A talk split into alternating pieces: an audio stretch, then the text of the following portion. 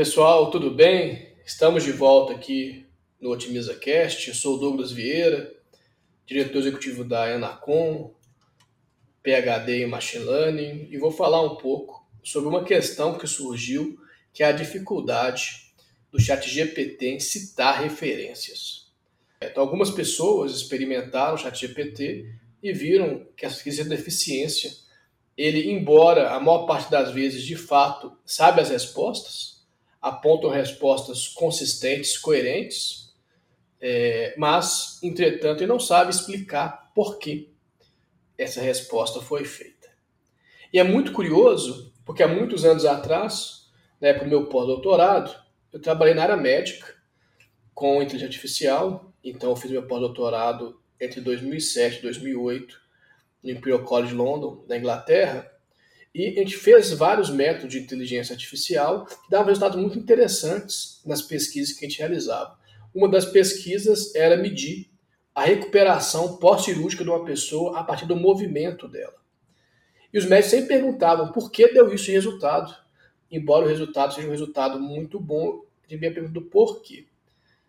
E curiosamente, com a tecnologia de redes neurais, o porquê acaba sendo uma pergunta um pouco limitadora limitadora porque limita quais as tecnologias você pode utilizar.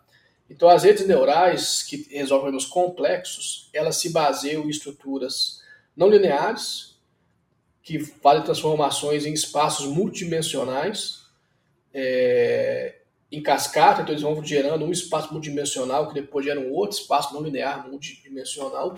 Essa capacidade dela de tratar esses espaços complexos que gera resultados interessantes, em alguns casos, como o ChatGPT, até incríveis, mas dificulta tremendamente entender como o resultado foi gerado. E aí, não é que seja uma limitação técnica, mas os esforços hoje estão muito mais concentrados ainda em gerar uma inteligência artificial que seja boa de usar do que uma inteligência artificial que seja capaz de ser entendida. Então, isso também é um esforço científico que tem que ser feito para que essa segunda parte seja realizada. Então, de fato, o chat GPT não, não é muito eficiente, né, é capaz mesmo de gerar as referências, mas é uma coisa natural dessa tecnologia. Pessoas estudam tecnologias alternativas, mas que até hoje não conseguiram gerar um nível, ninguém gerou de fato um nível de qualidade de texto igual o chat GPT tem gerado é, até o momento, as tecnologias que permitem sim rastrear, árvore de decisão, por exemplo, rastrear a origem dos textos e o esforço está ainda em gerar boas IAs, inteligências artificiais, antes de saber o porquê, né? Então esse é o principal motivo. E deixei um desafio só para brincar com o nosso imaginário. A gente sabe também, nós seres humanos, por que tomamos as decisões?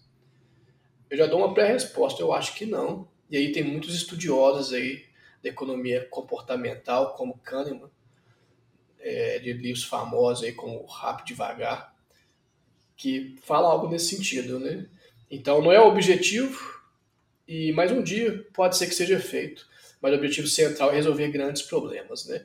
E aí no final, para a gente pensar, eu prefiro que eu tenha o diagnóstico certo de uma doença. Em breve, eu imagino que a próxima versão do ChatGPT vai ser um médico de bolso.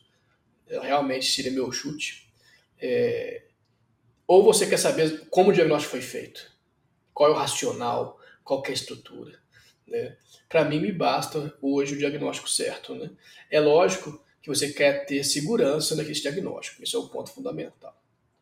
Pessoal, é isso. Obrigado, espero ter ajudado vocês a entenderem uma coisa que é difícil de entender, que são não linearidades em espaços multidimensionais, mas principalmente que o foco hoje ainda é responder grandes problemas.